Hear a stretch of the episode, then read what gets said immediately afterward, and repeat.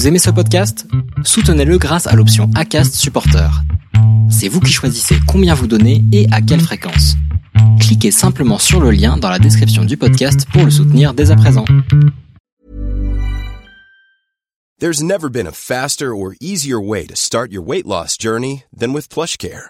PlushCare accepts most insurance plans and gives you online access to board-certified physicians who can prescribe FDA-approved weight loss medications like Wigovi and Zepbound for those who qualify. Take charge of your health and speak with a board-certified physician about a weight loss plan that's right for you. Get started today at plushcare.com slash weight loss. That's plushcare.com slash weight loss. plushcare.com slash weight loss.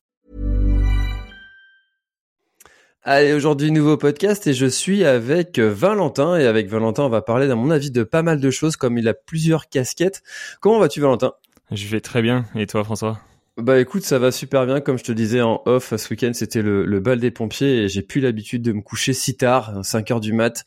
Donc j'étais un peu fatigué hier, tu vois, et j'ai encore euh, des séquelles là ce matin. On est lundi, euh, mais ça va. Écoute, euh, il fait beau, euh, la Bretagne est belle, tout va bien. Et puis on est parti pour enregistrer un podcast ensemble. Alors, est-ce que tu pourrais te présenter, s'il te plaît? Ouais, avec grand plaisir. Bah, en tout cas, euh, merci de me recevoir euh, sur le podcast. Ça me fait très plaisir de partager un, petit moment avec toi. Euh, bah, moi, je suis pas basé en Bretagne. Euh, je m'excuse. Je suis basé à Toulon, donc dans le dans le sud de la France. Nous aussi, il fait beau aujourd'hui. Euh, J'ai 24 ans. Je m'appelle Valentin. Je suis un réel passionné de, de sport, plus particulièrement de sport d'endurance et, et de triathlon. Et aujourd'hui, réellement, j'ai deux casquettes. Je suis le cofondateur de Triloop, donc c'est une marque de vêtements de, de sport d'endurance. Et je suis aussi le host d'un podcast, donc le podcast euh, Loop sur le triathlon, qui reçoit des, des acteurs du triathlon, mais surtout des athlètes professionnels. Alors, ma première question pour toi, c'est comment t'es venu euh, l'idée de, de, monter cette, euh, ce Triloop euh, Parce que quand tu te lances dans le marché du, euh, du monde de l'équipement euh, de, de, sport outdoor, c'est quand même, faut quand même bah faut quand même oser se lancer parce que c'est quand même c'est un marché qui est déjà bien occupé. Ouais. Euh, comment est-ce que tu t'y es pris pour lancer euh, ta marque Triloop? Bah, je pense un peu de folie parce que euh, pour retracer un petit peu mon parcours, moi j'étais en, en, école d'ingénieur du coup basé à, à, Toulon et en 2021 je suis diplômé euh, donc euh, à Citec Toulon avec une spécialité qui est vraiment l'étude de cycle de vie d'un produit. Donc on était sur tout domaine, la mécanique, l'automobile, etc et on allait étudier un produit du début jusqu'à sa fin de vie pour voir l'impact sur l'environnement. Et euh, en même temps, je, suis depuis mon plus jeune âge, je suis passionné de sport, donc j'avais vraiment une, une, réelle envie, c'était de relier ma passion et euh, mes valeurs, vraiment en lien avec la partie environnement. Du coup, je me suis dit, bah let's go. Euh, en ce moment, c'est le triathlon, j'ai vraiment envie de faire quelque chose là-dessus. Et euh, c'est vraiment plutôt en se questionnant qu'est-ce qui est le plus impactant dans ce domaine-là. Donc j'avais réfléchi à l'événementiel, j'avais réfléchi euh, aussi à une marque de vêtements. Et finalement, euh, c'est plutôt la marque de vêtements, euh, le virage qu'on a pris en étant étudiant euh, entrepreneur. Et au fur et à mesure, on s'est mis dans ce marché-là et pour le coup, ça nous plaît. Et là, on est en train de prendre différents versants, bah, justement sur l'événementiel, etc., pour toujours avoir un impact en lien avec nos valeurs. Et comment, c'est quoi la première étape quand tu commences à créer une, parce que là, tu vois, si, si, demain, là, je voulais créer une marque de vêtements ou de, c'est quoi les étapes euh, clés là au, tout début, au lancement, euh, pour euh, pour se lancer dans ce milieu qui encore une fois est quand même bien concurrentiel et quand tu te lances, enfin je vois, j'ai reçu déjà pas mal de personnes hein, qui ont, je pense à Beaumolet, je pense à, enfin, voilà, il y a pas mal d'acteurs maintenant qui qui sont sur ce marché-là. Caprin Sport aussi, j'ai reçu. Ouais. comment tu fais? Bah, pour moi déjà c'est comment je fais c'est dans tous mes projets je raisonne de, de, de cette manière. C'est-à-dire que je cherche à m'entourer euh, à m'entourer de différents acteurs avant de vraiment créer un projet. C'est-à-dire que là aujourd'hui je suis associé donc avec Sandra qui est aussi euh, ma copine. Donc là euh, j'ai vraiment trouvé euh, quelqu'un qui avait des compétences euh, complémentaires. Et ensuite j'ai cherché à construire une équipe autour de juste une idée en fait. Au début on, on avait un dessin on avait une volonté donc créer une marque de vêtements. Mais il y avait rien de plus, mais on a créé euh, une équipe de cinq personnes qui, est venue entourer ce projet avec euh, des compétences euh, pluridisciplinaires. Ensuite, plus loin de ça, on a été chercher quelqu'un qui avait du réseau. Donc, par exemple, nous au tout début, on s'est fait entourer par Bertrand qui, a créé donc une marque de vêtements aussi sur Toulon il y a il ans dans un autre domaine. Mais du coup, lui, on s'est dit, il a toute l'expertise parce que nous réellement, on savait pas comment on allait fabriquer une paire de chaussettes, un t-shirt, quoi que ce soit. Et finalement, euh, quand on a dit à Bertrand, bah, on veut faire des chaussettes, on veut faire un t-shirt, lui, il a dit, OK, on va y aller étape par étape. Moi, je connais toutes les étapes pour fabriquer un vêtement. d'abord faites-moi un petit dessin de ce que vous voulez et ensuite on va avancer petit à petit. Donc euh, pour moi, le conseil numéro un, c'est vraiment de, s'entourer de personnes qui ont les expertises sur certains domaines et ensuite de comprendre ton industrie. C'est vrai que on va dire que le positionnement qu'on a aujourd'hui est différent du positionnement qu'on avait au début, mais finalement, la principale expertise quand on veut créer une marque de vêtements, c'est de pouvoir faire des vêtements de qualité et encore plus quand on a des valeurs comme nous, bah, d'être capable de les raconter, donc de trouver des acteurs en lien. Donc ensuite, il y a toute une phase de, de création, de sourcing, etc. Mais pour moi, les fondements, c'est de construire une, team qui est très forte et qui partage les mêmes valeurs pour, euh, pour aller là-dessus. Et est-ce qu'il y a un moment où, euh, vous avez douté, où ça a été plusieurs, ou euh, parce que en plus quand tu es en couple comme ça sur un projet, ça t'occupe vraiment tout ton temps, toute ton énergie, du c'est du quotidien, presque du, de l'âge 24. est-ce qu'il y a eu des moments un peu plus durs que d'autres? Ah, Il y a eu plus que des moments, ouais. C'est, vrai qu'on a on a passé des des étapes très difficile. Euh, pour donner un exemple très concret, euh, au moment de, lancer euh, notre première production, donc en fait nous on a fait une campagne de crowdfunding. Donc pour les auditeurs qui qui ne savent pas, c'est que finalement on, on, vend un dessin et finalement si on atteint notre objectif final, là on va lancer en production. Donc nous on avait réalisé tous nos prototypes etc avec une usine basée pas très loin de chez nous, hein, à 5 km et ça s'était très bien passé sur l'intégralité des prototypes, sauf qu'au moment de passer à la production et de payer cette production pour livrer les gens à la fin de l'été euh, donc 2021. Euh, euh, finalement, les produits sont pas arrivés dans l'état qu'on le souhaitait. Ils étaient même pas livrables, même pas vendables. Et là, c'était vraiment le premier très très gros coup dur où tu dis bah j'ai mis énormément d'argent, il y a des gens qui attendent leurs produits, on va se cramer. Et ça, cette grosse étape, parce qu'il y en a eu plein de petites en fait au quotidien. Pour moi, un entrepreneur, c'est juste quelqu'un qui se lève le matin et qui prend les problématiques et qui cherche à les résoudre. Moi, j'estime que c'est ça mon métier aujourd'hui. Mais des grosses problématiques comme ça, à mon jeune âge, euh, pour être totalement honnête, j'étais pas prêt. Et pour réagir face à ça, euh, bah là, c'est pareil. J'ai appelé bah, Bertrand, j'ai appelé un autre, euh, un autre mentor, Jonathan sur Toulon. J'ai appelé ma famille pour savoir comment raisonner. Et là, c'est très dur de trouver la ressource. Et il y a vraiment des étapes clés dans le projet J'en aurais énormément des histoires à raconter comme ça. Mais il y a des étapes clés où on ne sait pas si euh, le projet va pouvoir continuer. C'est super dur à, vivre, mais en fait, faut faut prendre du recul et se dire que euh, ces petites problématiques, au final, euh, au fur et à mesure, on, va les résoudre.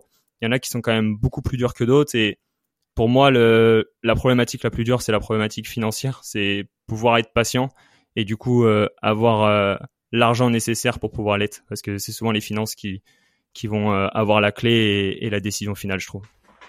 Et tu vois, quand tu lances un, projet comme ça, euh, entrepreneurial, tu te rends compte qu'il y a les, à toutes les étapes, euh, que tu sois avancé, que tu sois au démarrage, en fait, il y a toutes les, tous les entrepreneurs ont des moments de doute comme ça et se demandent mais pourquoi je fais ça Pourquoi je m'emmerde à faire ça Pourquoi est-ce que je me fais chier à avoir toutes ces galères Je pourrais bien plus tranquille à faire ci ou ça, euh, sa place à lui, voilà.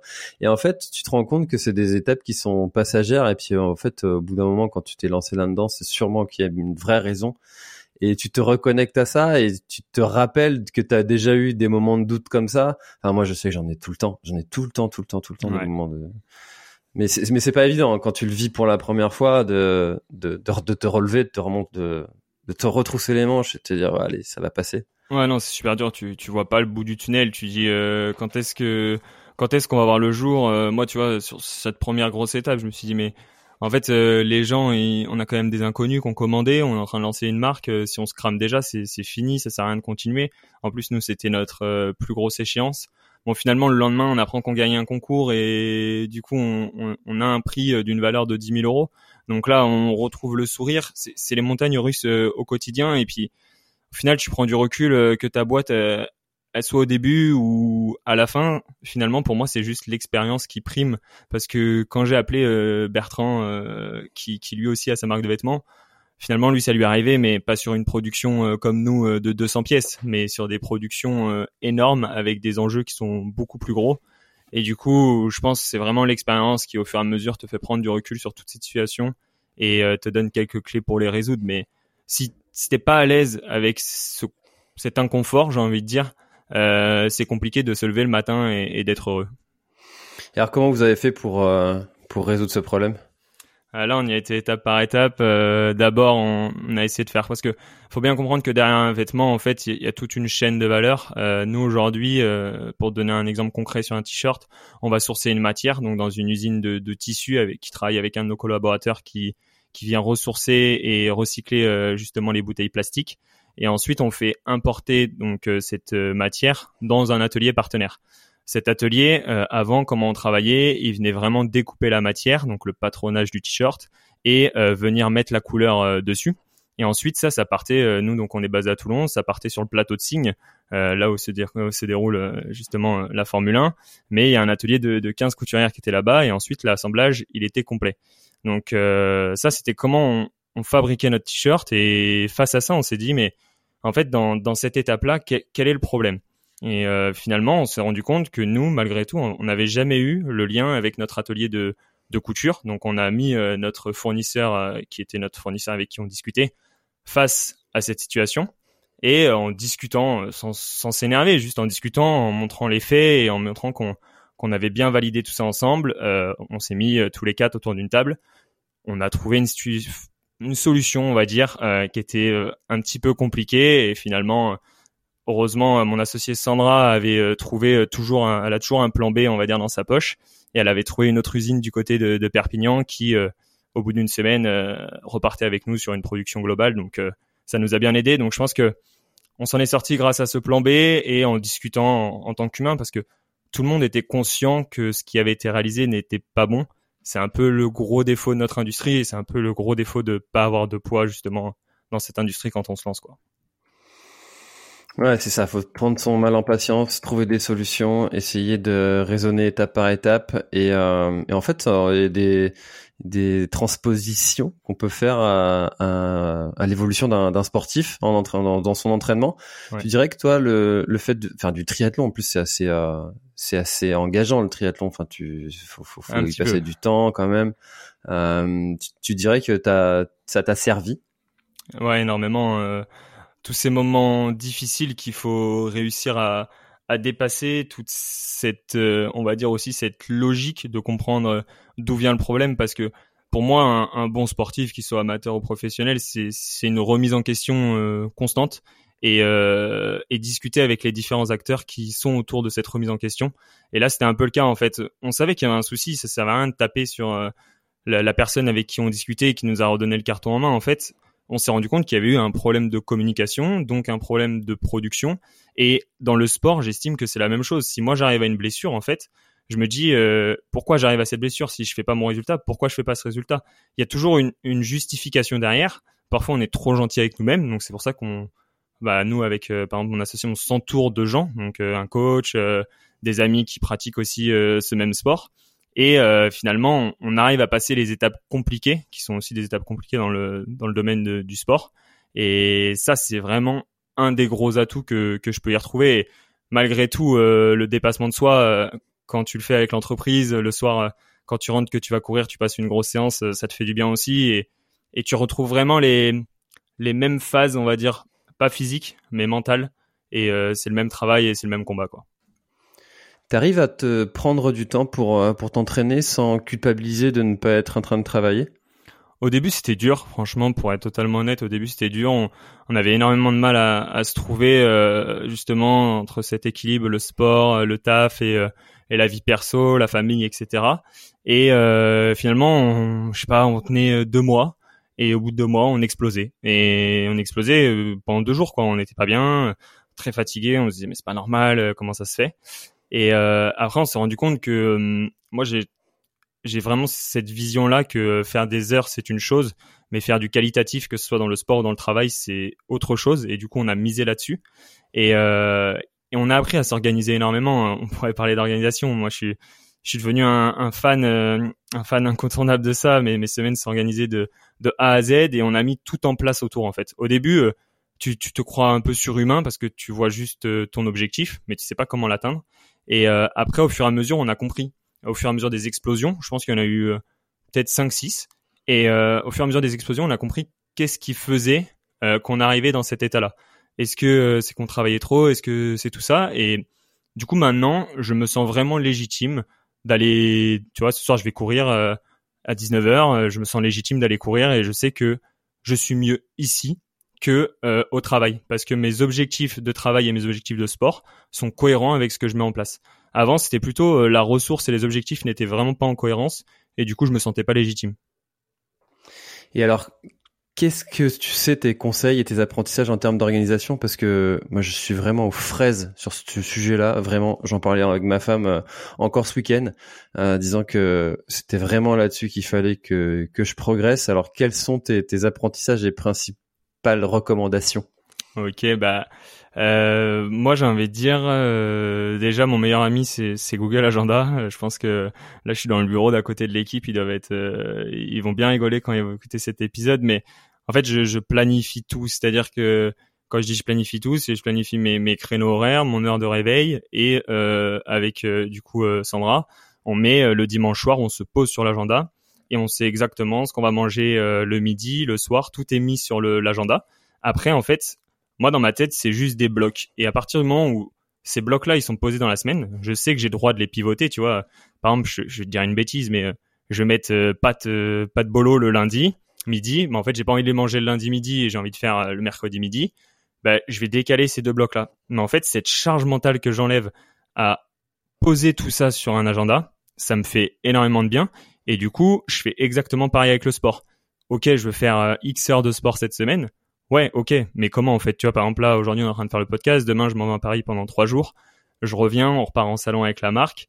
En fait, tout ça, de le voir et de se dire, ok, c'est réalisable sur un papier, toujours avec sept jours en amont, bah moi ça m'aide, ça m'aide énormément. Donc, euh, tu vois, j'ai Google Agenda, j'ai euh, Sport euh, pour le coaching, et après des, des astuces toutes bêtes, mais euh, je vais envoyer des invitations tout le temps. Là ce soir, je vais chercher le camion au garage avec avec Sandra, on a fait changer les pneus, bah à 17h, j'ai envoyé une invitation, il faut aller chercher le camion. On le sait, c'est acté, c'est dans l'agenda, tu vois. Et du coup, ça c'est vraiment notre euh, notre plus grosse astuce et aujourd'hui ce qu'on fait au maximum et ce qu'on maximise euh, tout le temps quoi. Ah, ça c'est vraiment une de pourtant tu vois ça, c'est une de mes phrases hein. si c'est pas dans mon agenda, ça n'existe pas. C'est euh, c'est vraiment le truc quoi. Si c'est pas mis dans l'agenda, je je le zappe mais alors tout le temps, tout le temps. c'est un enfer. Euh, mais euh, en termes d'organisation pro, pour en termes de développement, tu fais, euh, t'as, as une, une routine, t'as, enfin, je veux dire, le lundi tu fais telle tâche, le mardi tu fais telle tâche, ou comment tu t'organises? Plus ou moins, parce que moi je suis vraiment, euh, donc aujourd'hui on est cinq quand même sur la marque. Euh, sur le podcast, je suis host du podcast, mais au final on est on est trois à travailler dessus. on va dire que moi je suis vraiment plus en gestion globale j'ai des parties qui sont les miennes, qui sont la compta, la finance, euh, le développement commercial, euh, euh, l'événementiel. Et en fait, ma base, c'est de toujours mettre la priorité aux membres de mon équipe. C'est-à-dire que quand je suis sur mon temps de travail, euh, si eux, ils ont besoin de moi pour avancer sur certains sujets, j'essaye d'être au plus présent pour eux. Et ensuite, moi, j'ai des blocs de travail qui dépendent que de moi en dehors de leurs horaires en général. Ou alors, je leur dis, bah voilà, cet après-midi, je suis off et moi, je travaille sur euh, mes problématiques, euh, mes projets de fond et tu vois, j'essaye d'avancer un petit peu comme ça.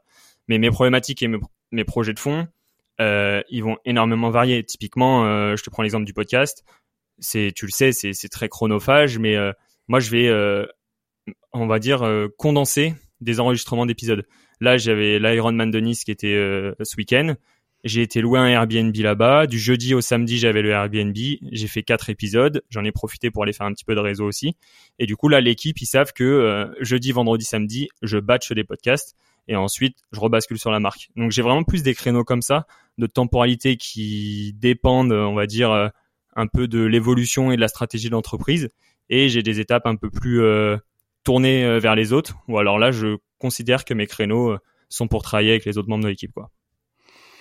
Ok, intéressant. Là, c'est euh, c'est vraiment, enfin, les, les, les stratégies d'organisation en, termes de blocs, euh, ça marche souvent très bien. Et euh, mais ouais, en fait, est-ce que tu, tu te mets le, dimanche par exemple où tu te dis allez euh, dans la semaine, euh, ma, ma, semaine ce sera ça ou c'est plus c'est plus aléatoire au fur et à mesure. tu tu t'organises comment Tu prends un temps pour te dire allez cette semaine je fais ça. Ouais, en fait j'ai j'ai des objectifs qui sont vraiment, euh, on va dire, euh, généraux. Et euh, en fonction de mes semaines, toujours pareil, si je m'écoutais, je pourrais travailler deux fois plus parce que bien sûr, j'ai beaucoup plus d'objectifs que de temps pour réaliser. Et en fait, en fonction de ma semaine, je vois quels sont les enjeux. J'essaye de voir ce qui doit être prioritaire. Donc pareil sur le traitement de mes mails, j'ai une boîte mail où quand je le reçois, ça va dans traiter en priorité. J'en ai un autre où ça va, on a le temps, tu peux répondre sous 3-5 jours et un autre où euh, faut juste dire non mais gentiment, tu vois par exemple. Donc ça c'est vraiment des, choses que je fais et que je me note au quotidien. Après j'ai plus euh, on va dire des, créneaux euh, par exemple le lundi après-midi, j'ai un créneau de 5 heures qui est tout doux général. Et là en fait tout ce que j'ai noté dans ma to do, donc à côté je on travaille avec Todoist, tout ce qui est noté dans ma to do que je dois batch, tout ce qui prend un petit peu de temps quand même à faire, donc l'administratif, etc. Là, je sais que le, lundi après-midi, euh, je vais le faire. Après, ma règle principale, c'est que tout ce qui me prend moins de 5 minutes, je le fais en instantané. Parce que autrement, en fait, euh, j'ajoute ça à une to-do euh, qui devient monstrueuse et à la fin, je suis plus efficace. Donc, j'ai cette chance de pouvoir vraiment switcher assez facilement entre deux missions. Parce que c'est vrai que c'est assez compliqué si on n'arrive pas à faire ça. Et du coup, c'est un peu mes règles. Et tu vois, on va dire que développement commercial, euh, je me considère, je mets deux après-midi. Je sais qu'il me faut deux après-midi par semaine. Et euh, par contre, je les fixe pas. Ça va dépendre vraiment de mon agenda et je viens les intercaler dans mon agenda. Hmm. Ah, c'est hyper intéressant. J'ai vraiment plein d'apprentissages à, enfin, des choses à mettre en place à ce sujet-là, parce que quand tu es sur plusieurs projets en même temps, en plus ça c'est ma grande spécialité. Tu vois, j'ai le podcast, euh, j'organise des événements, euh, je, je, enfin voilà, j'aime bien faire plein de trucs différents. Tu vois, eh dès, que, enfin j'ai même d'autres trucs. Dont je parle pas trop, mais pour l'instant, mais euh, mais euh, mais enfin tu vois de se prendre des blocs pour dire allez tel jour je fais ça tel jour je fais ça c'est primordial quand tu là-dedans. Là, euh, là, ce mois-ci, là, je m'étais dit, euh, je m'étais dit avant la fin du mois. Mais souvent, en fait, c'est un peu le problème aussi. C'est, euh, c'est la théorie de, je sais plus comment c'est ce, ce nom-là, mais Steve Jobs était hyper fort là-dessus de dire à ses équipes, vous avez tant de temps pour pour faire telle tâche. Et c'était un temps qui tout le monde disait mais non, c'est pas possible. Et en fait, euh, souvent les équipes elles y arrivaient. Et euh, de, de, plus tu mets de temps pour réaliser quelque chose, et plus euh, tu vas te laisser ce temps-là. Alors que si tu t'étais mis moins de temps, bah t'aurais aussi potentiellement réussi à le terminer. Ouais. et, et là, je m'étais dit à la fin du mois, faut que j'ai terminé d'organiser mon événement. Et oh, je suis plutôt pas mal là. On est le 26 et euh... du coup, tu organises des événements aussi? Ouais, bah typiquement comme en fait, on va dire que on co-organise des événements parce que on a énormément d'ambition et euh, à chaque fois, euh, tu vois, moi c'est plus ça ma, ma vision, c'est que euh, je peux avoir énormément d'ambition, je peux vouloir mener à, bien plein de projets. Par contre, il faut que je me fasse entourer. Typiquement, une de mes forces, c'est que euh, je peux envoyer quelque chose qui est à moitié fini, qui est toujours euh, dans les règles de l'art, mais qui va pas être peaufiné. Alors que, par exemple, mon associé euh, Sandra, si je sais que c'est un super document qui va faire la différence, etc., elle, elle va passer du temps dessus, elle va vraiment faire la finition et le détail qui fera la différence derrière. Et en fait, c'est toujours ça mon on va dire mon guide euh, sur la course on avait pour ambition et on le disait depuis un moment qu'on voulait faire un triathlon pour montrer qu'on qu'on était capable d'être acteur de notre sport, on voulait rencontrer les athlètes de notre région. Et on s'est dit, ok, on, se lance. Et au début, moi, je suis parti un peu euh, tête dans le guidon. J'ai on va organiser un triathlon à Toulon, alors que ça faisait sept ans qu'il n'y avait pas eu de triathlon euh, pour diverses euh, raisons. Et, et au fond de moi, je savais que j'aurais pas le temps, mais que j'allais trouver des gens qui allaient pouvoir m'aider là-dessus. Et finalement, à une soirée où, en fait, nous, on parlait en tant qu'ancien lauréat d'un concours, il y avait une société euh, de jeunes qui se lançait aussi euh, dans l'événementiel, qui était présente et qui avait gagné un prix. Et au final, on a échangé, ça a très vite matché. Et euh, elle, c'est une société d'événementiel et finalement, on a co-construit l'événement main dans la main et là, on est en train de continuer. Donc, la stratégie, c'est plutôt ça, c'est mener plein de projets et à chaque fois, j'essaye de déléguer au maximum parce que je connais très bien mes non-compétences, j'ai envie de dire. Et, euh, ce que j'arrive à, faire, typiquement la communication sur le podcast, je suis obligé de déléguer parce que je ne sais pas communiquer. Donc tu vois, c'est plutôt ça l'enjeu et du coup là, on est tombé un petit peu dans l'événementiel euh, malgré nous et euh, je pense qu'on va continuer avec un entre un et deux événements l'année prochaine si tout se passe bien. Alors du coup, l'organisation d'événements, pour le coup, euh, quand tu veux te lancer dans, dans l'éco-responsabilité, c'est un vrai sujet en ce moment, hein, de trouver des, des, des, méthodes pour euh, pour que l'événement soit le plus éco-responsable possible. Euh, quand je me suis mis sur la question, je me suis dit, bah, en fait, si je vais au bout du truc, euh, j'organise rien euh, parce que bah, tu fais venir des gens, tu fais, ça veut dire qu'ils se déplacent, tu fais, t'imprimes des choses, euh, voilà. Euh, où est-ce que vous avez mis le curseur et quelles ont été les, les plus grosses euh, décisions à ce sujet-là? Ouais, ben moi, je suis depuis le début qu'on a le projet et même en, en études sup euh, vraiment sur ces enjeux-là, j'étais vraiment plutôt du style du caractère à se dire euh, il faut faire évoluer les choses, mais il faut réussir à, à garder le confort. Donc là, euh, sur la partie événementielle, moi mon but c'est de garder le confort de l'athlète et c'est qu'ils se disent à la fin, ok c'est éco, mais en fait finalement j'ai passé la même course. Je te donne un exemple, tu vois, il était hors de question pour moi de supprimer euh, les ravitaillements et euh, de faire porter euh, un gobelet à l'athlète. Parce que je sais que quand je fais un triathlon que j'ai envie de faire ma performance qui est à mon niveau hein, bah, j'aime bien optimiser toutes les choses. Donc nous on est plus parti de la stratégie de se dire plutôt que de mettre une très grande action en place et d'être drastique on va mettre plein de petites actions en place et ça on va le faire passer à chacun de nos athlètes. Donc comment ça se passe? C'est à dire que sur les parties ravitaillement on a eu zéro plastique euh, à aucun endroit. Donc on s'est associé aussi avec des, distributeurs qui pouvaient être capables de faire ça. On a, a fait euh, 1500 EcoCup euh, fabriqués en France. Donc après, c'est une grosse logistique et ça restait aussi une course abordable. On avait 500 athlètes et un ravitaillement sur la partie course à pied. Donc ça, c'était une des actions. Euh, ensuite, euh, par exemple, on a fait du t-shirt Made in France au compte bio euh, pour les bénévoles. on a supprimé le bonnet qui n'est pas obligatoire et du coup, en fait, on disait aux gens, bah, emmenez vos bonnets, c'est une action, c'est très bien. Euh, ça sert à rien en fait de brander cette partie-là. On a travaillé avec quelqu'un qui fait des PLV, donc tout est euh, tout ce qui est bâche, euh, Aquilux, etc. pour faire passer des, des infos et brander un événement. Donc là, on a travaillé que sur du carton réutilisé.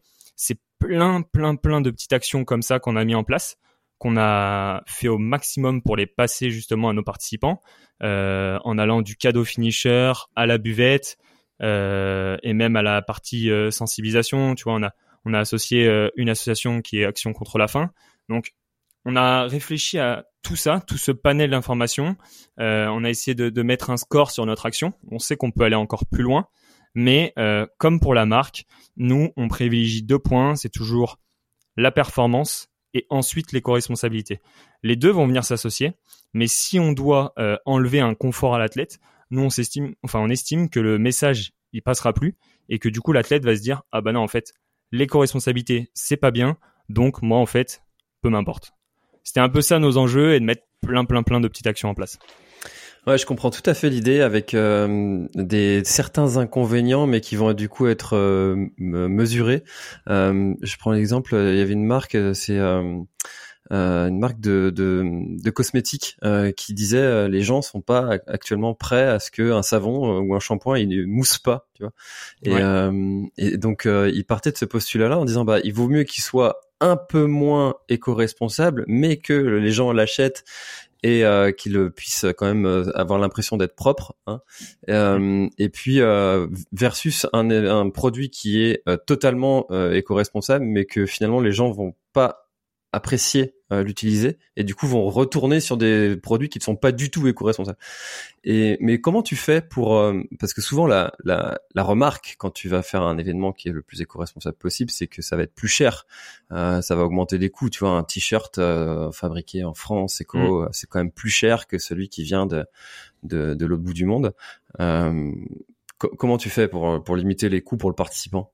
Ouais, bah, là le gros enjeu, et c'est pour ça que je suis, je suis très content euh, d'avoir travaillé avec euh, l'entreprise événementielle qui, qui nous a accompagnés dans ce projet, c'est qu'en fait, on a essayé de voir les choses beaucoup plus grandes. Donc, je m'explique, c'est-à-dire euh, plus de dépenses, plus de branding, un village plutôt conséquent par rapport au nombre d'athlètes qu'il pouvait y avoir, et euh, finalement une expérience qui était, on va dire, plutôt haut de gamme pour l'athlète et euh, ça, ça passait par quoi? Enfin, quel était l'enjeu qui se cachait derrière? C'était d'aller chercher du financeur privé. Donc aujourd'hui, je suis, très fier de dire que euh, on a été accompagné euh, par la Maïf, qui nous a accompagné même financièrement. Donc tu vois, ça c'est une ligne du budget euh, qui a pu euh, être absorbé par cet acteur-là parce qu'il a très bien compris notre message et surtout il a vu que ça allait euh, avoir une résonance à plus grande échelle. Et on a fait ça sur chacun, on va dire des chacune des lignes budgétaires qu'on pouvait avoir. Donc finalement, nous notre coût en tant qu'événement, il a été absorbé par différents partenaires avec toute une histoire. Tu vois, par exemple, on a dû prendre une équipe vidéo, une équipe photo, parce que derrière, bien sûr, il leur faut des éléments à, à tous ces partenaires-là. Mais c'est l'enjeu principal qu'on avait au début. C'est-à-dire qu'on s'est dit, on va trouver des partenaires qui vont financer cette partie éco-responsabilité parce que comme tu le dis, j'ai pas de honte à le dire, un, t-shirt aujourd'hui euh, euh, Made in France euh, pour des pour des bénévoles, ça coûte dix fois le prix d'un t-shirt que j'aurais pu faire aussi en Asie assez facilement. Donc c'était des gros gros enjeux pour nous financiers qui au final ont été absorbés par différents acteurs locaux qui nous ont suivis et qui nous ont accompagnés dans ce message-là. Ouais, d'accord. Ok, c'est avec euh, un système de, de, mécénat et de, partenariat que vous avez réussi à, accomplir euh, toutes ces actions. Euh, et c'est là où ça, ça prend aussi du beaucoup beaucoup de temps cette recherche de, de partenaires, de, pour pour accompagner justement les événements à pouvoir avoir lieu et puis faire des actions comme ça. Ouais, c'est sûr. Bah, c'est des très gros enjeux. Bah toi, tu dois tu dois connaître ça, mais euh, avec l'autre versant, tu vois, de de la marque, pour le coup, on voit que les événements qui prennent part un peu à la transition. Donc euh, nous, on accompagne surtout sur la la partie cadeau finisher. Souvent, on raisonne avant sur une problématique de raconter une histoire, être vraiment transparent sur toute l'histoire, et euh, on vient co-réfléchir sur la partie euh, vraiment euh, quelle entreprise peut venir euh, financer cette partie-là et j'essaye de faire pareil avec les athlètes. Donc finalement, c'est un peu les gros acteurs qui sont synonymes de qui vont qui vont accompagner cette transition. Ils ont envie de le faire et du coup, c'est sûr que c'est très énergivore en temps, mais il y a certains acteurs qui, arrivent à, à mettre ça en place et qui sont très contents d'accompagner justement sur cette transition. Ouais, c'est un, une vraie stratégie ça de euh, développement de votre euh, votre marque euh, de proposer aussi parce que j'ai vu sur le site là que vous proposez des produits à la personnalisation euh, pour euh, justement j'imagine des clubs, des événements, des et, et c'est ça va dans ce sens-là en fait pour essayer de passer ce message-là au plus grand nombre. Exactement. Ouais, nous sur sur la marque, on, quand on est partenaire d'un événement, on, on se positionne pas comme marque de vêtements on se positionne comme acteur de la transition. Moi, dès mes premiers échanges avec euh, les organisateurs, je leur explique que ma volonté, c'est de faire passer un message. Si on raconte rien, euh, l'objectif n'est pas là et du coup, on n'avance pas ensemble. Et, euh, et du coup, ça, c'est notre gros enjeu parce que c'est on m'a toujours dit, il y a un mentor qui nous avait dit au tout début du projet, je me rappelle, il m'avait regardé, il m'a dit Valentin, c'est très bien de, vouloir faire de l'éco-responsable, du Made in France et, tout ce que tu veux, mais en fait, si dans un an, t'es plus là, ou si tu vends 200 euh, pièces à l'année, ton impact, il sera trop faible. on, ne te verra même pas. Et finalement, c'est les très gros qui font n'importe quoi, qui vont avoir un impact contrairement à toi. Et ça, ça, ça a longtemps résonné euh, dans ma tête. Et je me suis dit, comment on peut faire du volume respectueusement euh, Et là, on a vraiment trouvé la stratégie événement qui nous nous demande en tant que marque énormément d'argent. Donc c'est un, c'est un gros défi et des gros enjeux euh, pour nous sur les prochains mois et prochaines années. Mais euh, on se dit que c'est comme ça que le message va passer. Si je te donne l'exemple d'il y a 15 jours, euh, on était au triathlon du Mont Blanc. C'est pas moins de 2500 paires donc de chaussettes avec la même qualité que notre qualité collection, donc le même fil, le même lieu de fabrication, etc. Brandé aux couleurs de l'Evans. Et là, bah, en fait, dans le week-end, il y a 2500 athlètes qui reçoivent leur paire de chaussettes, le message il est passé, ils sont contents. Nous en plus en tant qu'athlète, on sait très bien qu'on veut un cadeau qui a du sens. On veut quand même un cadeau. C'est, j'ai souvent ce débat, hein, j'en discute souvent avec des organisateurs euh, ou même d'autres gens qui, ont des marques de vêtements qui me disent ouais mais en fait ça devrait être la fin du cadeau, on devrait totalement arrêter. Oui mais en face tu as des événements qui, qui font euh, trois quatre cadeaux et les gens ils sont trop contents d'avoir leur cadeau. Donc nous c'est à nous de trouver une alternative un cadeau utile et respectueux. Au pire, l'athlète, il prend pas, il nous le redonne, on trouve une alternative, on fait, on fait du don, etc. Mais il faut quand même proposer ce confort. Il y, a, il y a quand même des gens qui viennent aussi pour ça, pour avoir un souvenir, pour avoir quelque chose qui leur est offert en face de leur inscription. Donc nous, c'est, on va dire euh, aujourd'hui, et ça c'est, j'aurais jamais eu le discours au même début, enfin au début du projet. Hein. C'est, vraiment le nombre de rencontres qu'on a pu faire, etc. Mais aujourd'hui, l'événementiel et la transition, c'est un de nos gros piliers de développement. Puis euh, le sujet de, du lot finisher comme ça ou du lot participant, euh, c'est aussi euh, pour l'organisateur euh, un élément de communication. moi, je l'ai vraiment vu comme ça sur le Grand du Finistère. Je j'ai beaucoup réfléchi à cette question. Je dis qu'est-ce que tu fais? Est-ce que tu tu fais un tu fais un lot, t'en fais pas, tu le mets en option. Celui qui le prend ou le prend pas aura son dossard à un prix différent. et puis au final, bon, j'ai trouvé un partenaire qui qui m'a qui m'a qui m'a accompagné sur le projet et puis et, et ça, ça, me permet aussi de, de faire diffuser le, la course en fait parce que les gens vont reporter en fait ces, ces produits-là.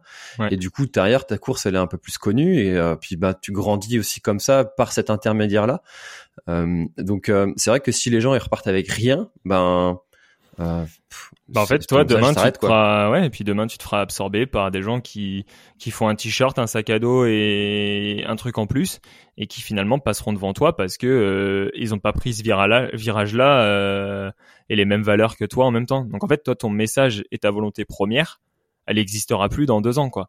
Donc nous, on est vraiment dans cette euh, logique, comme tu le dis, et, et tu vois, on est très fier de dire que cette année, on a accompagné euh, l'Alsman, qui est quand même un, un super triathlon, euh, donc un triathlon extrême euh, pas loin d'Annecy. Et euh, tu vois, ça faisait 200, deux ans par choix fort qu'ils avaient plus mis de t-shirt finisher. Et là, on se, on s'associe à nouveau avec eux sur du t-shirt finisher Made in France. Par contre, de leur côté, de notre côté, ça a un coût et ça a un coût aussi de, on va dire humain, parce que la ressource mobilisée pour passer le message, c'est pas du tout la même ressource qu'avant où en fait on, on donnait juste un lot. Mais finalement, on se rend compte qu'il y a plein d'acteurs qui vont venir s'associer autour de ça. Le message, il va passer. Et l'Alsman, euh, leur volonté première, c'est de passer, comme tu dis, euh, ce côté euh, marketing au final. C'est vraiment un marketing et l'athlète, il est fier de porter ça. Et nous, en tant que marque, c'est de pouvoir permettre à un événement de faire ça. Quoi. Donc l'enjeu, il est multiple. Et pour moi, il faut juste essayer de réfléchir un petit peu différemment. Peut-être que dans trois ans, j'aurai plus ce discours et je dirais, bah non, mais c'est bon, en fait, on l'a fait cette transition. Faut arrêter le cadeau, faut trouver autre chose. Mais euh, moi, je serais fier de voir qu'il y a des événements, ils vont offrir une bière et un saucisson parce que la majorité des gens, même s'ils s'en servent pas, ils vont l'offrir à quelqu'un, la bière et le saucisson, et ça va avoir un usage, quoi. Et en plus, souvent, c'est en local. Donc, tu vois, c'est un peu notre vision qu'on a aujourd'hui, qui peut être amenée à, à bouger parce que dans une vision d'entreprise, ça bouge tout le temps, mais c'est ce qui nous guide au quotidien. Et alors justement en parlant de vision, euh, alors tu as peut-être un, un, biais qui va qui, qui, va qui va ressurgir hein, parce que tu es quand même là-dedans euh, à, 100%. Mais est-ce que tu penses que euh, d'ici euh, je sais pas 5, 10 ans, difficile de prévoir aussi loin, mais allons-y. les, les vêtements de sport et les marques qui proposent des vêtements 100% éco-responsables auront pris le dessus sur, le, sur les autres? C'est une Très bonne question. Pour être euh, totalement honnête et ouais, j'ai énormément réfléchi à cette question et hum, ma réponse ça va être simple, c'est non, je pense pas parce que aujourd'hui la transition dans le monde du sport elle est en train d'arriver alors que dans le lifestyle ça fait un ça fait un petit moment maintenant qu'elle est là hein, et qu'on a des, jeans made in France, qu'on a des t-shirts en coton bio euh, fabriqués en France, etc. Mais finalement, il y a une réalité, c'est que tout ça, ça a un coût. C'est un pouvoir d'achat. C'est aux gens de, de de prendre part ou non à ça. Il y a des gens, ils, ils peuvent même pas. C'est triste à dire, mais même moi, à l'instant T, euh, je ne suis pas le client type de ma propre marque parce que ça a un coût de fabriquer un, un t-shirt en France avec euh, avec des matières respectueuses et du coup je ne peux pas me permettre à l'instant T, sachant que je suis en train de développer ma marque et j'ai énormément d'enjeux, euh, de pouvoir m'acheter euh, mes propres produits si euh, je devais le faire quoi. Donc tu vois en fait pour moi il y a un il y a un vrai ratio où l'industrie va devoir se calibrer, les gens vont devoir comprendre réellement que ça sert à rien d'acheter 10 t-shirts à 5 euros, il suffit d'en avoir un et estomper un petit peu la mode, mais malgré tout il y aura toujours ce marché là qui sera très fort et aujourd'hui c'est la c'est la vérité dans le lifestyle hein on va dans une dans une zone commerciale, 95% euh, des produits qui sont fabriqués, bah c'est pas des produits respectueux de l'environnement. Donc on voit bien que la transition elle est pas en place et qu'aujourd'hui c'est ces marques là qui, qui réussissent mieux que euh, des des slips français, que des 1083 qui d'ailleurs marchent très très bien. Mais t'en parles dans ton entourage, c'est pas ce qui est le plus porté quoi. Hmm. Ouais, c'est un peu, euh, c'est un peu la, les, les, retours que j'en ai. Tout le monde, tout le monde trouve l'idée euh, géniale, mais euh, dans les faits, euh, mettre 70 euros parfois dans un dans un t-shirt, bah tout le monde aimerait bien, mais tout le monde ne peut pas forcément. Exactement. Mm. Mais ça change, hein. comme si on parle de course à pied. comme il y a trois ans, j'estime, moi, quand j'avais passé la barrière des 100 euros pour acheter une paire de chaussures de course à pied, je me disais, tu vois, je, je ressortais du magasin, je disais ah quand même 100 euros, j'espère celle-ci je vais la mettre longtemps, que je vais borner avec. Et finalement aujourd'hui euh, tu as des paires 250 euros, 200 euros, à moins de 150 euros, euh, si tu prends pas de solde, euh, tu as du mal à trouver quelque chose. Donc en fait tout est une question de transition, de, de temps, mais pour moi il y a un il y a un vrai message à faire passer et ça c'est du marketing. Plus il y aura de marques, plus ça sera intéressant. Mais l'enjeu, c'est que ces marques-là, elles, puissent durer dans le temps, quoi. Hmm. Il y a peut-être quelque chose à faire pour vous réunir tous. ouais, ouais, c'est sûr. Mais les collectifs qui se créent un peu à droite à gauche, mais parce que la, force du collectif, euh, elle a été prouvée dans le domaine du sport, elle l'est aussi. Mais euh, c'est vrai que il y a quand même des virages qui sont à prendre pour certaines marques, etc. Et on n'a pas tous les mêmes enjeux, donc c'est super dur. Je sais que dans certains endroits, il y en a et que ça avance bien. Nous, tu vois, pour le coup, euh, pour être honnête, euh, aujourd'hui, on, on a Toulon, donc le textile, euh, il y a très peu de gens, mais ça m'arrive d'appeler et d'échanger avec d'autres marques qui ont les mêmes valeurs que nous pour, pour voir comment ils avancent, pour voir comment, comment on peut agir ensemble sur certains aspects. Donc, je pense que ça va arriver et que ça aura un petit peu plus d'impact, quoi. Ouais, bah en tout cas, comme je disais tout à l'heure au début du podcast, tu es le troisième, je crois, que je reçois sur quatrième, quatrième. Sur ce euh, Colibri Frenchy, Beaumolet, Caprin, euh, Caprin Sport, ouais, ouais. Triloop maintenant. Ouais, ça commence à recevoir quand même quelques acteurs de, de ce milieu-là. Et euh, bien à chaque fois, j'ai l'impression qu'il y a une espèce de bonne ambiance. Euh, Nosc aussi, j'aime bien. Enfin voilà, il y a, y a quand même une belle cohésion entre et une belle dynamique sur ce sujet-là. Euh, J'aimerais que tu nous parles un petit peu de ton, podcast. Comment est-ce que t'es venu euh, l'idée et l'envie de, de, monter un podcast qui est euh, le truc le moins viral du monde. Pourquoi tu t'es pas lancé sur TikTok? C'était quand même vachement mieux. Ouais, c'est sûr. bah, déjà, j'aime pas trop me filmer malgré tout, même si euh, j'ai dû apprendre à être mannequin avec la marque. Mais non, mon, mon objectif euh, premier et ultime et ce qui me guide au quotidien, c'est que je voulais euh, échanger avec des athlètes professionnels.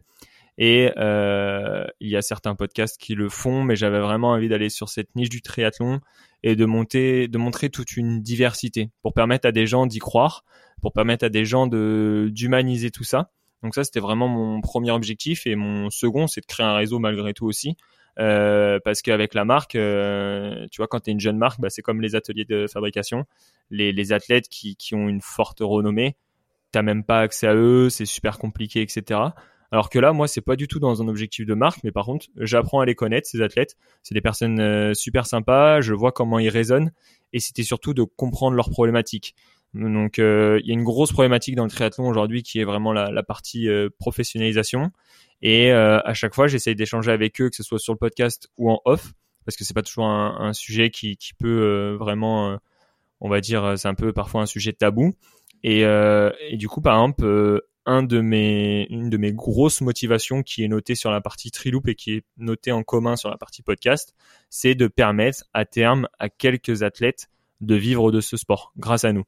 Euh, quand je dis grâce à nous, c'est grâce à la marque, l'écosystème, euh, tout ce qu'on a réussi à mettre en place parce que aujourd'hui pour moi ce sport il est incroyable, il y a, un fort dépassement de soi, mais euh, finalement si les athlètes ils arrivent pas à en vivre, il y a très peu de finalité.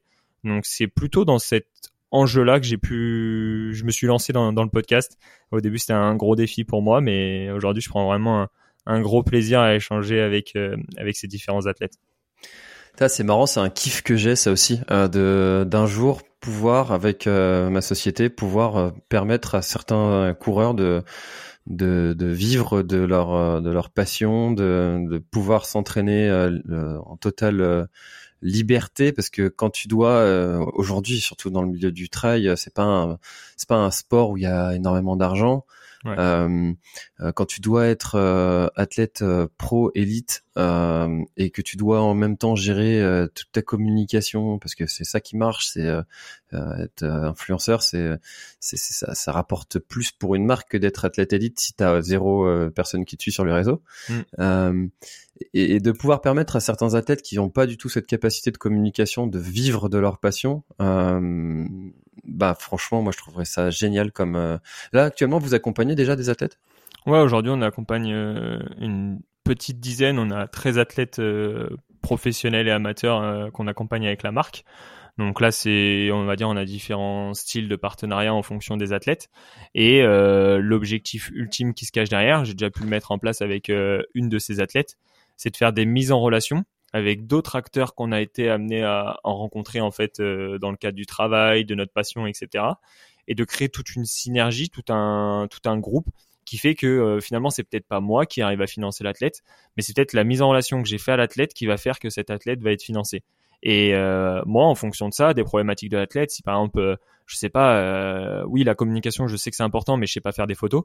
Ok, why not Vas-y, nous on a une photographe en interne. Pendant deux jours, elle va venir sur ton lieu. On va faire des shoots et au moins tu auras du contenu pour les prochains mois. Donc ça, c'est un peu notre vision. C'est ce qu'on essaye de mettre en place. On a des, des objectifs qui sont beaucoup plus grands sur l'accompagnement d'athlètes. Mais aujourd'hui, c'est ce qu'on essaye de faire, c'est ce qu'on fait depuis le début. On a des athlètes qui nous accompagnent euh, depuis le premier dessin euh, sur une planche qu'on a pu leur présenter alors qu'on ne les connaissait même pas quoi.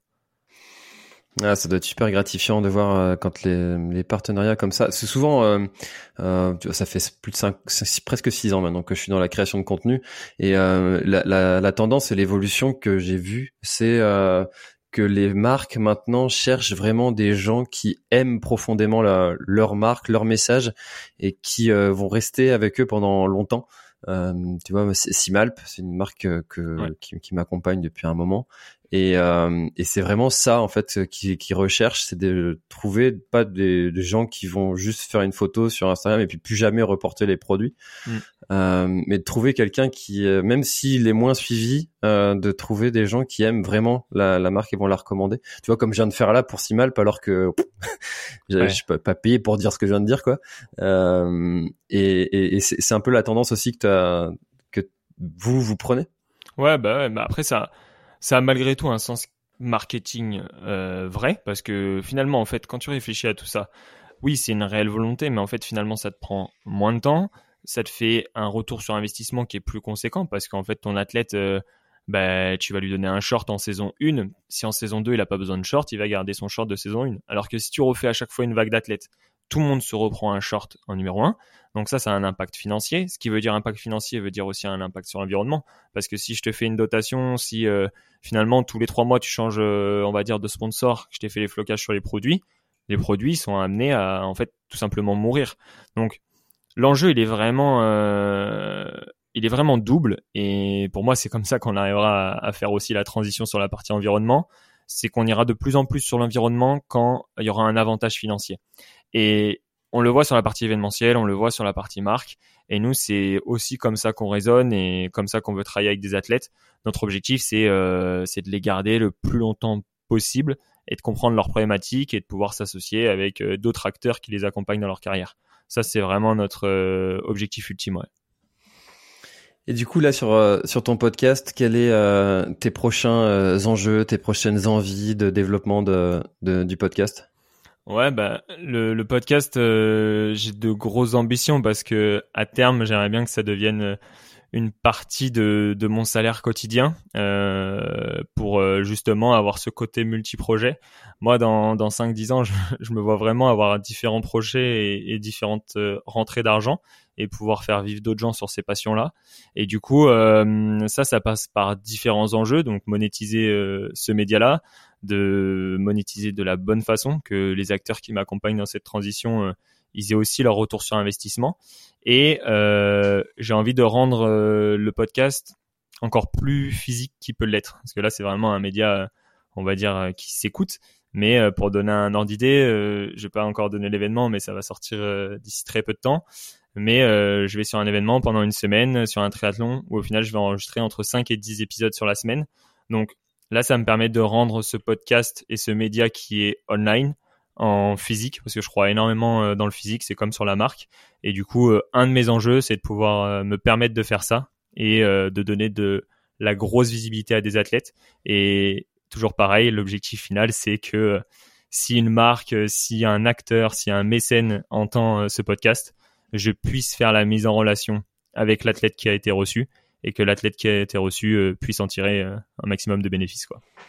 Comment tu t'y prends? Tu contactes les organisateurs d'événements en disant euh, Hello, euh, j'ai un podcast. Si ça vous dit, je viens créer du contenu chez vous avec tel athlète, tel athlète, tel athlète qui sera présent à votre événement. Et vous, en échange, vous repartagez le truc. c'est un peu ça le process? C'est un petit peu ça. Après, j'ai la chance que ces deux activités soient très complémentaires euh, mon taf euh, du coup avec Triloop et le podcast et du coup en fait c'est déjà des relations que j'ai pu créer avec certains événements où je leur dit bah voilà cette année en fait j'ai une nouvelle casquette est-ce que tu peux être intéressé?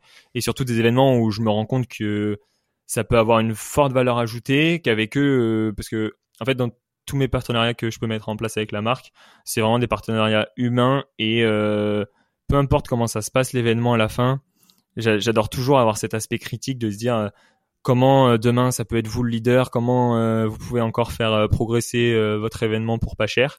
Et du coup, typiquement là, cet événement que je vais accompagner, je trouve l'expérience incroyable pour les triathlètes. Je trouve que le, triathlon vit à ce moment-là.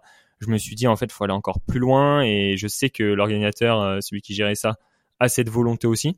Et du coup, on, a échangé et ça a failli pas se faire parce que voilà, euh, c'est des budgets, c'est tout ça qui se cache derrière, c'est une logistique aussi. Et finalement, en fait, euh, on s'est retrouvés tous les deux sur un point qui était l'objectif final, c'était euh, de proposer une expérience unique. Donc en fait, c'est plutôt mon aspect marque qui cerne un peu comment chaque acteur travaille, chaque événement, et moi, en fonction de ça, je sais si c'est la place ou pas du podcast et de ce que j'ai envie de mettre en place. Quoi. Ouais, puis euh, tout le monde est content. Enfin, un organisateur qui a quelqu'un qui vient sur son événement puis qui commence à en parler, qui, qui crée du contenu. Les organisateurs ils sont contents d'avoir euh, ce genre de, de créations qui se font pendant pendant l'événement. En tout cas, euh, moi sur le Grand Raid du Finistère, je serais très content d'avoir quelqu'un qui vient enregistrer un, un podcast pendant l'événement. en tout cas, toi, tu as, quand même le, choisi euh, pas mal de voix, de trucs qui prennent beaucoup de temps quand même. Hein. Parce que le, entre le triathlon, ça prend quand même pas mal de temps. Créer une entreprise, ça prend pas mal de temps. Faire un podcast, ça prend pas mal de temps t'as pas de temps, t'aimes bien le temps, t'es comment avec le temps? Ouais, bah après je suis un peu, euh, je sais pas si on peut me définir un hyperactif, mais euh, en fait j'adore le côté euh, multi-projet. Euh, j'adore aussi ce sentiment d'être un petit peu pris par le temps, justement, et et de trouver euh, ce juste équilibre euh, pour justement pouvoir tout caler. C'est quelque chose qui, qui m'anime au quotidien. Euh, pour avoir fait différentes expériences avant, je me rends compte qu'en fait c'est quelque chose qui, qui m'anime tout le temps. Mais par contre, il y a quelque chose qui, qui est assez surprenant, c'est que il y a vraiment des trucs que je n'aime pas faire. Et si je te prends l'exemple du, podcast, j'ai une grande chance et d'ailleurs je vais lui faire, je vais le remercier. C'est Alan qui, fait la partie montage. Euh, il fait tout le son, etc. J'ai une, totale confiance envers lui. Mais typiquement, l'idée du podcast, je l'avais, mais je, suis incapable de me motiver à monter un épisode. Je vais en faire un et le deuxième, c'est fini. Donc, en fait, euh, je me sens bien avec le temps parce que j'ai l'impression euh, d'être très bien entouré par des personnes qui me permettent d'avancer toujours dans un objectif de performance sur, sur chacun des sujets. Donc je vais y aller petit à petit pour voir si le projet marche. Typiquement le podcast, euh, j'ai enregistré euh, les, les, je crois les quatre ou cinq premiers épisodes avec des écouteurs Apple. Et au fur et à mesure, j'ai mis une intro, j'ai lancé des réseaux sociaux parce que je me suis rendu compte que je répondais à une vraie problématique, etc. On va dire que j'ai pas peur de me lancer dans le grand bain une fois que je sais que j'ai mon staff. Et en fonction des objectifs que je me suis fixés, si je les ai, bah là, en fait, je sais que mon temps, il va être rentabilisé. En fait, j'adore savoir que mon temps, il est vraiment utile et que du coup, euh, ça sert à quelque chose. C'est pour ça que je pense que je vais toujours avoir plein de projets après, des fois, je me calme. Hein. Il y a plein de projets qui sont encore dans le placard parce qu'autrement, euh, c'est sûr que j'ai plus de moments euh, à partager avec euh, avec mes amis, ma copine, etc. Quoi. Et t'as déjà eu comme ça un, projet en tête ou un truc que tu dis c'est génial, faut trop que je fasse ça et puis puis en fait tu t'es dit ah non non je le fais pas. Ouais, j'ai déjà eu, c'est super frustrant. J'ai, bah, en plus, c'est un projet avec quelqu'un que je connais et que j'apprécie fortement. Il m'a dit, vas-y, j'ai une idée, ta, ta, on, en parle et tout. Et on est resté deux ou trois fois trois heures au téléphone. Et au final, euh, je me suis posé, je me suis dit, non, Val, euh, c'est pas possible. Genre, euh, et surtout, je la remercie, mais souvent Sandra est là pour me le rappeler, pour montrer que en fait, si je bascule sur ça, je vais arriver dans la phase d'avant, donc dans la phase où, au bout de deux mois, je vais exploser. Donc là, je sais que je suis là. Tu vois, typiquement, j'ai avec Alan, le monteur, il a eu une autre idée de podcast qui est géniale, j'y crois et tout.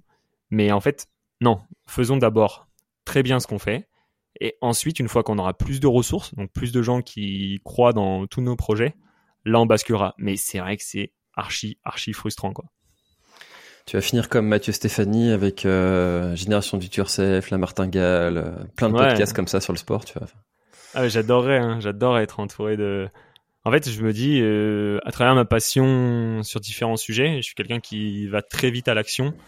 Je peux emmener des gens avec moi dans cette passion-là et euh, je peux être qu'une on va dire qu'une petite partie de ce projet-là. Et du coup, euh, j'adore être associé avec plein de gens, j'adore le côté humain et je crois vraiment au collectif. Et c'est pour ça que le côté multi-projet, où moi à terme, en fait, je suis juste là en pilotage sur certains trucs ou en expertise, etc. C'est vraiment une vie qui peut me donner envie, qui je sais pas si elle arrivera. En tout cas, euh, on verra bien. on fera un podcast dans 10 ans, on verra ce qu'il en est. Mais ouais, euh, la vie de Mathieu Stéphanie, c'est vraiment une vie qui, qui peut me donner envie aussi, ouais. C'est vrai que je trouve ça trop bien. C'est ça, c'est mon objectif euh, avec ce podcast à 2024. 2024, j'aimerais trop tu sais, avoir juste les enregistrements à faire ouais. et toute la partie. Euh, alors peut-être pas prise de rendez-vous et tout parce que ça j'aime bien quand même échanger un petit peu avec les gens avant. Mais euh, toute la partie après, euh, montage, euh, publication réseaux sociaux, euh, newsletter, tout ce truc là derrière, mm. tout, tout l'après. Ah, L'avant autant j'aime bien ça, trouver un trouver un moment pour pour enregistrer, etc. C'est pas un, trop un problème, mais tout l'après c'est quand même. Alors, bon, tiens, d'ailleurs, s'il y a quelqu'un qui nous écoute qui aimerait bien me faire ça. si tu veux, j'ai des membres de ma team, hein, parce que moi, franchement, sur le podcast, euh, je fais juste la partie prospection, mise en place du rendez-vous. J'enregistre et, et c'est bon. Moi, je, je suis, en fait, c'est, je suis plus bon, en fait. J'estime que, euh, y a meilleur que moi sur cette partie-là. Et du coup, euh, ils font très très bien le taf et je les remercie, mais si jamais, je, je leur dirais de te contacter. Ah bah allez, pourquoi pas, pourquoi pas.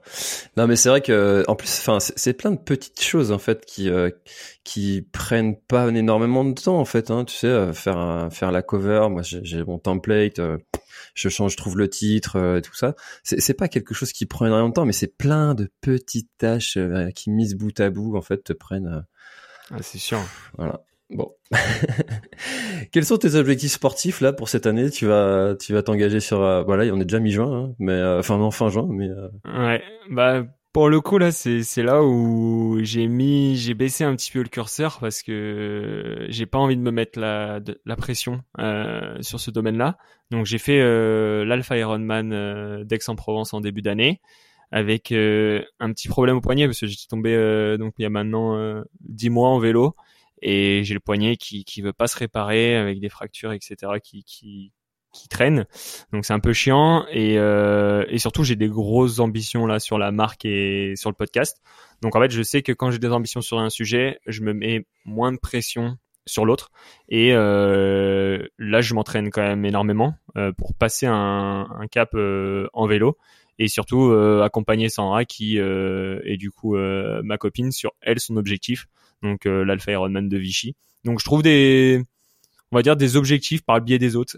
c'est un peu euh, bizarre, mais euh, c'est un peu comme ça que, que je raisonne et, et c'est comme ça que je vais raisonner là sur les prochains mois.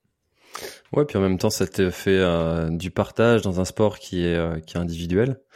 Euh, c'est pas mal, ça fait une, belle dynamique. Ouais, ouais, c'est sûr que je suis pas trop sport individuel de base, donc euh, moi c'est sortir euh, en vélo avec les copains.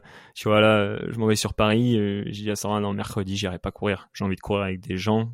Moi aller courir tout seul, mettre ma séance, c'est vraiment pas quelque chose qui m'anime. J'adore j'adore rigoler avec les copains, me faire mal avec eux et ensuite discuter et ciao, bonne soirée quoi. Hmm. Ouais, c'est c'est aussi euh, c'est aussi ça le sport, hein, c'est euh, d'aller euh, d'aller voir des gens, d'être parce que souvent, enfin, enfin, je sais pas, en plus dans, le travail, des fois on est sur son truc, et puis ben quand tu fais ton loisir, si encore t'es tout seul encore, voilà. Moi, je, sais que j'aime bien ça aussi de, de pouvoir de temps en temps aller m'entraîner en groupe. C'est pas forcément évident parce que l'avantage aussi quand tu es à ton compte, c'est que tu peux aller t'entraîner euh, bah, en, journée et puis euh, travailler peut-être après quand les enfants sont couchés, etc. Bon, ça c'est un autre sujet, mais trouver réussir à s'organiser. un jour, un jour. Peut-être. euh, ok, euh, écoute, ce qui, ça en arrive déjà bientôt à une heure. Euh, est-ce qu'il y a quelque chose dont on n'a pas parlé et que tu aurais aimé ajouter à, à notre échange, peut-être pour clôturer? Non, écoute, moi, je pense qu'on a on a balayé pas mal de, de sujets. on voit que je pense que je suis quelqu'un qui, qui évolue et toutes les questions que tu as pu me poser, c'est des réflexions et je suis toujours sur une remise en question. Donc, euh, faut pas prendre euh, d'acter tout ce que j'ai pu te dire. Hein. C'est, des choses qui, qui peuvent varier, que ce soit sur le t-shirt finisher, etc. Mais euh, en tout cas, euh, c'était un très bon moment. J'ai passé, j'ai passé une heure. Elle est passée super vite. Donc, merci à toi. Et voilà, je pense qu'on a balayé quand même euh, pas mal de sujets. Bah écoute, avec euh, grand plaisir. Et puis ben moi je t'invite au Grand A du Finistère et tu m'inviteras sur ton Ironman euh, un de ces quatre. avec grand plaisir. Allez, on fait comme ça. Allez, défi lancé. bye bye. Merci à toi, ciao ciao. Voilà, l'épisode est terminé, j'espère qu'il t'a plu. Je t'invite à aller checker NAC, comme je t'en ai parlé au tout début de l'épisode, avec le code PlanetTrail, P-L-A-N-E-T-E-T-R-A-I-L. Tu auras moins 15% sur ta commande. Et moi, je te souhaite un très, très, très, très, très bon footing, très bon trajet. Bref, ce que tu es en train de faire, je te le souhaite un très bon. Allez, à bientôt dans un prochain épisode. Bye bye.